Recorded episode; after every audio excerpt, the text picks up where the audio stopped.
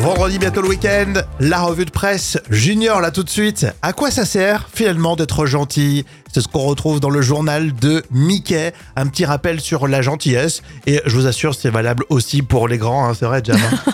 Oui, effectivement. Alors, tout d'abord, euh, c'est bon pour la santé hein, d'être gentil. Euh, faire de bonnes actions, ça rend heureux et ça fait vivre plus longtemps.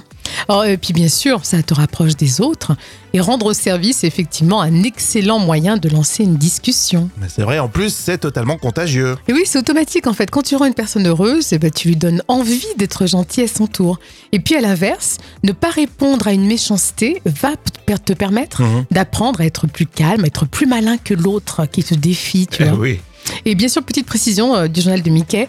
Être gentil, attention, euh, ça veut pas dire tout accepter. On n'est pas des pigeons non plus, hein. Oui, exactement. Parce que dans la catégorie des gentils, tu te mets dedans? Euh, moi, ouais, mais bon, moi je suis plus œil pour œil, dent pour dent. Donc du coup, euh, Moi, une fois, j'étais gentil, j'ai dit bah ouais, Jam, elle peut faire de l'antenne. Et puis là, elle est en train de prendre ma place petit à petit. Je suis, le, je suis trop gentil en fait. ah ouais, je t'ai détrôné. Bon, en tout cas, ce sujet très intéressant, mine de rien, ça fait réfléchir et ça lance un dialogue.